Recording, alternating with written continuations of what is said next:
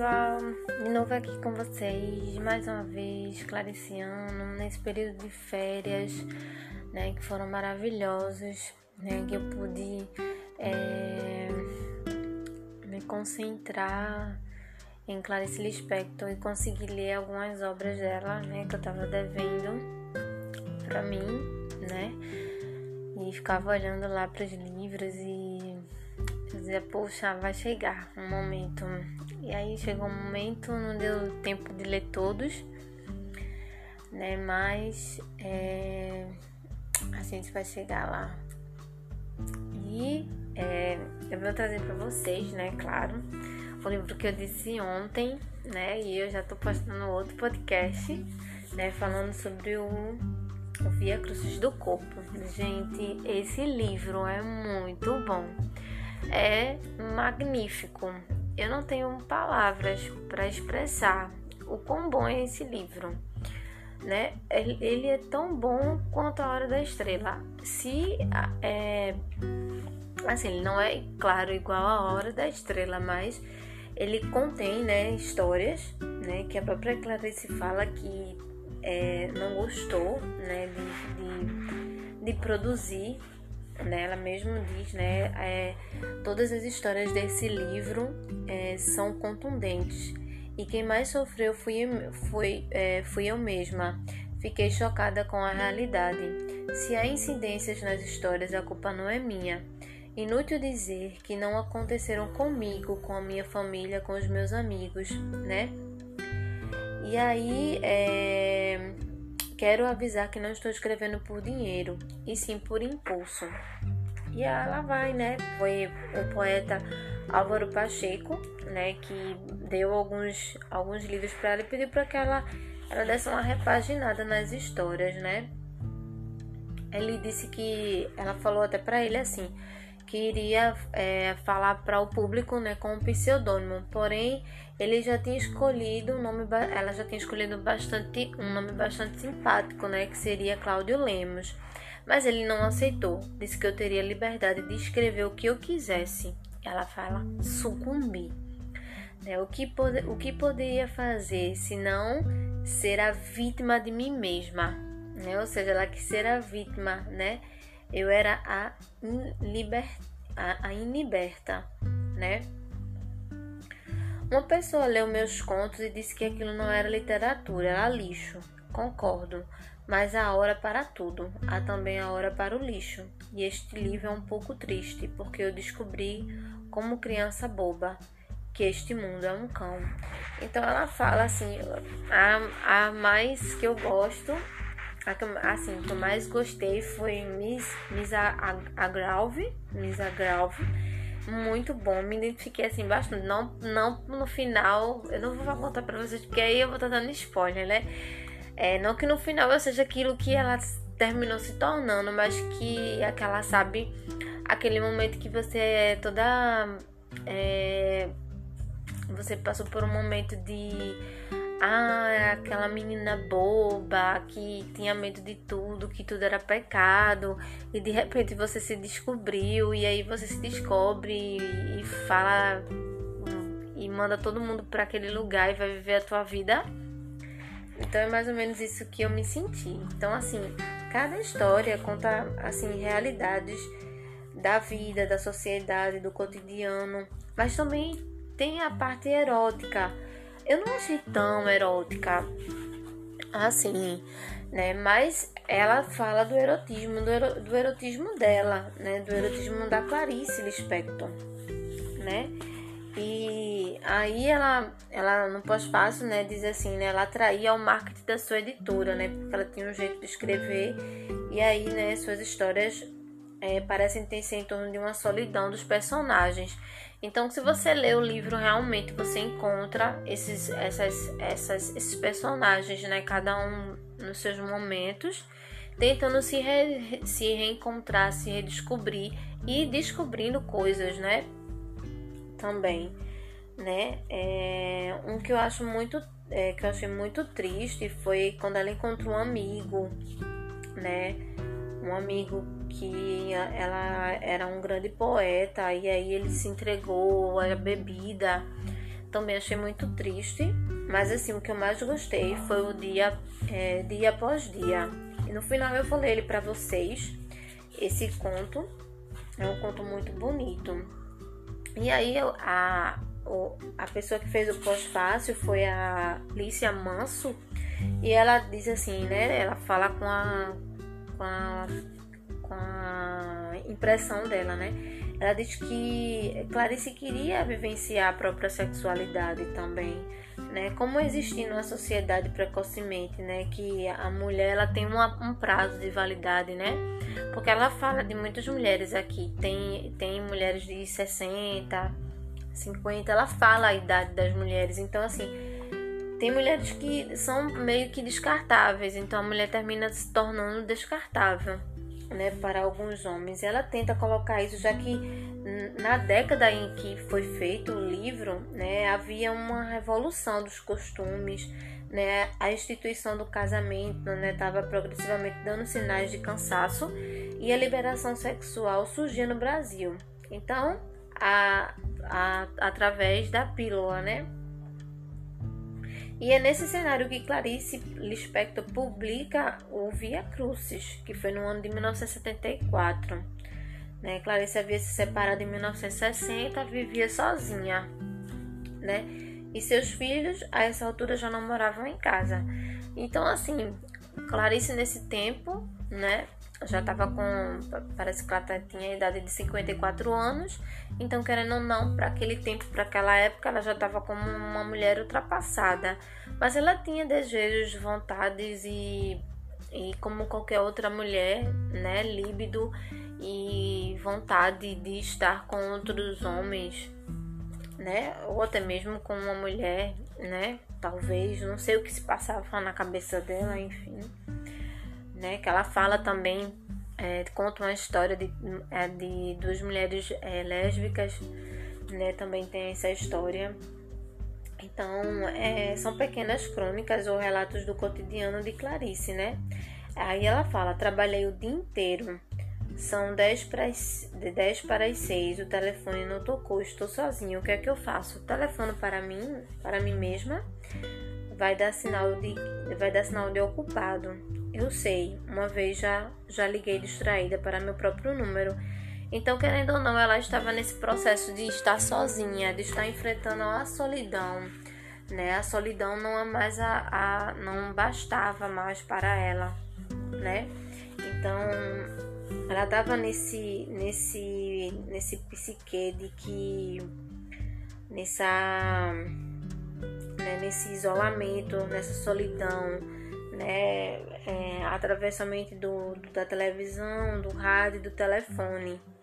Né, é um retrato de uma mulher de meia idade, né, 54 anos na época, que parece estar interligada a cada uma das histórias. Então ela, ela, se, ela tenta se caracterizar com as histórias.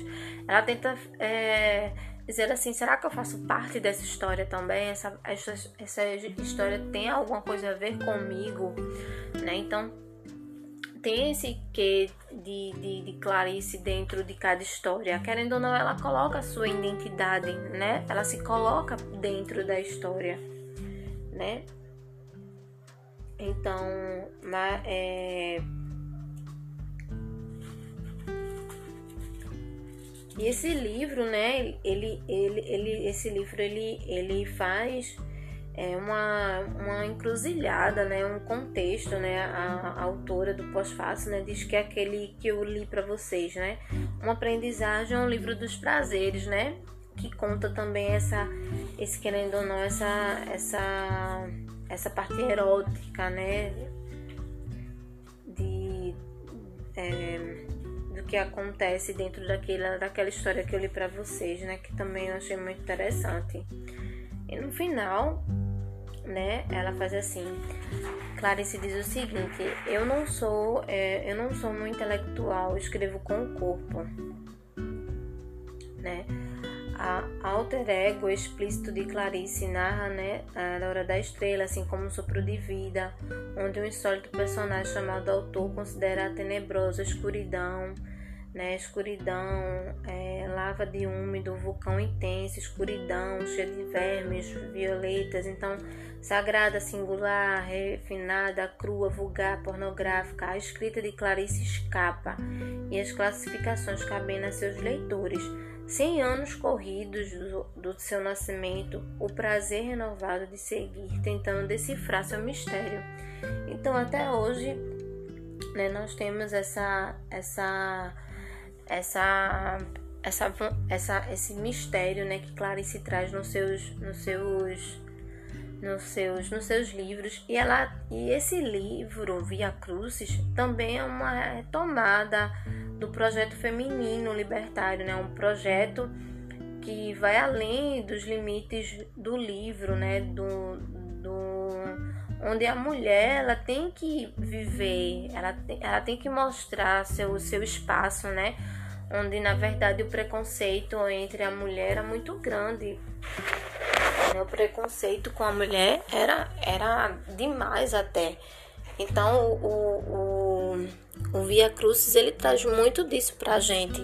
Ele traz essa, essa, essa atmosfera de que a mulher precisa é, estar diante da sociedade como mulher, seu posicionamento como mulher, ser mulher, né? O feminismo, né? E Clarice queria mostrar isso também para o seu público, que as mulheres também tinham poder, e elas tinham poder, e elas têm o poder, na verdade, né? Nós temos, né? E, e a mulher, cada dia que se passa, vai construindo esse, esse lugar, esse habitat, né? Dentro da sociedade né? A cada dia que se passa, estamos aí evoluindo como mulheres.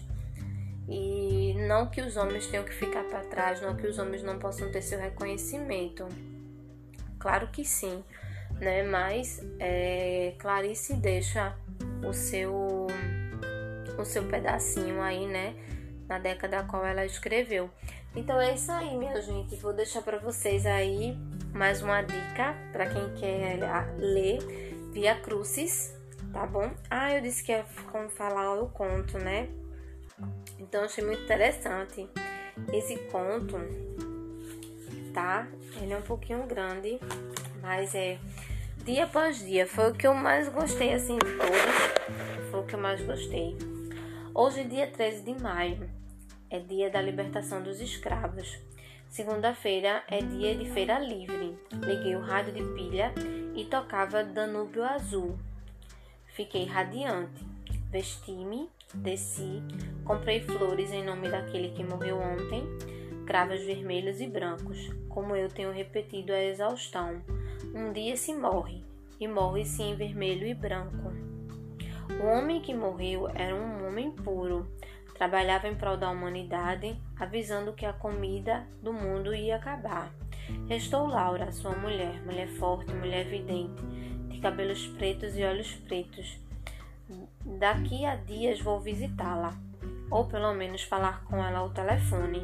Ontem, dia 12 de maio, dia das mães, não vieram as pessoas que tinham dito que vinham, mas veio um casal amigo e saímos para jantar fora.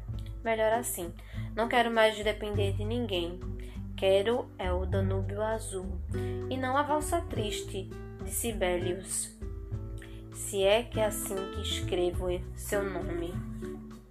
Desci de novo, fui ao botequim do seu, Manuel, do, seu Manuel, do seu Manuel para trocar as pilhas do meu rádio e falei assim para ele: Você não se lembra do homem que estava tocando gaita no sábado? Ele era um grande escritor.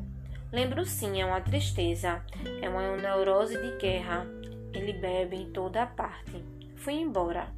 Quando cheguei em casa, uma pessoa me telefonou para dizer-me: Pense bem antes de escrever um livro pornográfico. Pense se isto vai acrescentar alguma coisa à sua obra. Respondi. Já pedi licença ao meu filho. Disse-lhe disse que não lesse meu livro. E eu lhe contei um pouco as histórias que havia escrito. Ele ouviu e disse: Está bem. Contei-lhe que meu primeiro conto se chamava Miss Algrave. Ele disse: Grave é o tumulto é o túmulo. Então lhe, lhe contei do telefonema da moça chorando que o pai morrera. Meu filho disse como consolo: Ele viveu muito. Eu disse: Viveu bem. Mas a pessoa que me telefonou zangou-se e eu me zanguei. Ele desligou, ela desligou o telefone e eu liguei de novo. Ela não quis atender, não quis falar e desligou de novo. Se esse livro for publicado como Mala de Suéter, estou perdida. Mas a gente está perdida de qualquer jeito, não há escapatória. Todos nós sofremos a neurose da guerra. Lembrei-me de uma coisa engraçada. Uma amiga veio um dia fazer feira aqui de frente da minha casa. Estava de short e um feirante gritou: Mas que coxas! Que saúde! Minha amiga ficou danada da vida e disse-lhe: Vá dizer isso àquela que o pariu. O homem riu, desgraçado. Pois é, sei lá se esse livro vai acrescentar alguma coisa à minha obra. Minha obra que se dane. Não sei por que, que as pessoas dão tanta importância à literatura. E quanto ao meu nome, que se dane, tenho mais, é, tenho mais é que pensar. Penso, por exemplo, na amiga que teve um quisito no seio direito, um quisto no seio direito, e curtiu sozinho o medo até que, quase na véspera da operação, me disse: Ficamos assustadas. A palavra proibida. Câncer. Rezei muito. Ela rezou. E felizmente era benigno, e o marido dela me telefonou dizendo no dia seguinte, ela me telefonou contando que não passara de uma bolsa d'água. E eu lhe disse outra vez, arranjasse uma bolsa de couro, era mais alegre. Com as compras das flores e a troca das pilhas, estou sem cruzeiro em casa, mas daqui a pouco telefono para a farmácia, onde me conhece e peço que troque um, um, um cheque de 100 cruzeiros. Assim, se pode fazer a feira. Mas sou de Sagitário e Escorpião, tendo como ascendente Aquários. Eu sou rancorosa. Um dia um casal me convidou para almoçar no domingo e no sábado de tarde. Assim, de última hora, eles me avisaram que no almoço não podia ser, é, não podia ser porque tinha que almoçar com um homem estrangeiro muito importante. Por que não me convidaram também? Porque me deixaram sozinha no domingo. Eu também me vinguei. Não sou boazinha. Não os procurei mais e não aceitarei mais os convites deles. Pão, pão, queijo, queijo. Lembrei-me de uma bolsa que eu tinha. Lembrei-me que, que numa bolsa eu tinha 100 cruzeiros, então não preciso mais telefonar para a farmácia. Detesto pedir favor. Não telefono mais para ninguém. Quem quiser que me procure. E vou me fazer de rogada. Agora acabou-se a brincadeira. Vou daqui a duas semanas a Brasília pronunciar uma conferência, mas quando me telefonarem para marcar a data, vou pedir uma coisa: que não me festejem, que tudo seja simples. Vou me hospedar no hotel porque assim me sinto à vontade. O ruído. O ruim é que quando leio uma conferência fico nervosa. Quando leio depressa demais, ninguém me entende. Uma vez fui a campus de táxi aéreo e fiz uma conferência na universidade de lá. Antes, é, antes me mostraram um livro né, meu traduzido para braille. Fiquei sem jeito. E na audiência havia cegos. Fiquei nervosa. Depois havia um jantar em minha homenagem, mas não aguentei, pedi licença e fui dormir. De manhã me deram um, um doce chamado chuvisco, que é feito de ovos e açúcar. Comemos em casa o chuvisco durante vários dias. Gosto de receber presente e de dar. É bom. Yolanda me deu chocolate. Marley me deu uma sacola de compras que é linda. E eu dei para a filha de Marley uma medalhinha de santo de ouro. A menina é esperta e fala francês. Agora vou contar uma história de uma menina chamada Nicole. Nicole disse para seu irmão mais velho, chamado Marcos: você, com esse cabelo comprido, parece uma mulher. Marco reagiu com um violento pontapé, porque ele é homenzinho mesmo. Então Nicole disse depressa: Não se incomode, porque Deus é mulher. E baixinho sussurrou para sua mãe: Sei que Deus é homem, mas não quero apanhar. Nicole disse para a prima, que estava fazendo bagunça na casa da avó: Não faça isso, porque uma vez eu fiz e vovó me deu um soco que eu desmaiei. A mãe de Nicole soube disso e repreendeu e contou a história para Marco. Marco disse: Isso não é nada. Uma vez Adriana fez bagunça na casa da vovó e eu lhe disse: Não faça isso porque eu fiz isso Uma vez e vovó bateu tanto que dormi 100 anos. Eu não disse eu, eu não disse que hoje era o dia de Danúbio Azul? Estou feliz, apesar da morte do homem bom. Apesar de Cláudio Brito, apesar do telefonema sobre minha desgraça, minha desgraçada obra literária, vou tomar café de novo. E Coca-Cola, como disse Cláudio Brito. Tenho mania de Coca-Cola e de café. Meu cachorro está coçando a orelha, com tanto gosto que chega a gemer. Sou mãe dele. E preciso de dinheiro, mas que o Danúbio Azul é lindo, é mesmo. Viva Feira Livre, viva Cláudio Brito. Mudei o nome, é claro, qualquer semelhança é mera coincidência. Viva eu, que estou viva. E agora acabei. Então, nesse conto, Clarice ela ela ela fala coisas e ela volta e ela vai, ela volta e ela vai, mas ela fala sobre a vida dela, sobre sobre os sentimentos que naquele momento estavam envolvendo, né? E ela fala da morte ao mesmo tempo que a morte traz tristeza, mas ela estava feliz, né? E eu acredito que Clarice é tudo isso aí. É esse mistério, é esse mister esse esse gostar de nos envolver nas suas histórias, né? E aí eu vou tentar ler para terminar, né, nossas férias. Termina minhas férias termina domingo. E aí eu decidi ler Laços de Família. Então, vamos lá começar. Ler Laços de Família. Eu espero daqui para domingo estar fazendo um novo podcast para vocês encerrando o nosso período de férias. Até lá, gente. Até o nosso novo podcast. Beijos. Até mais.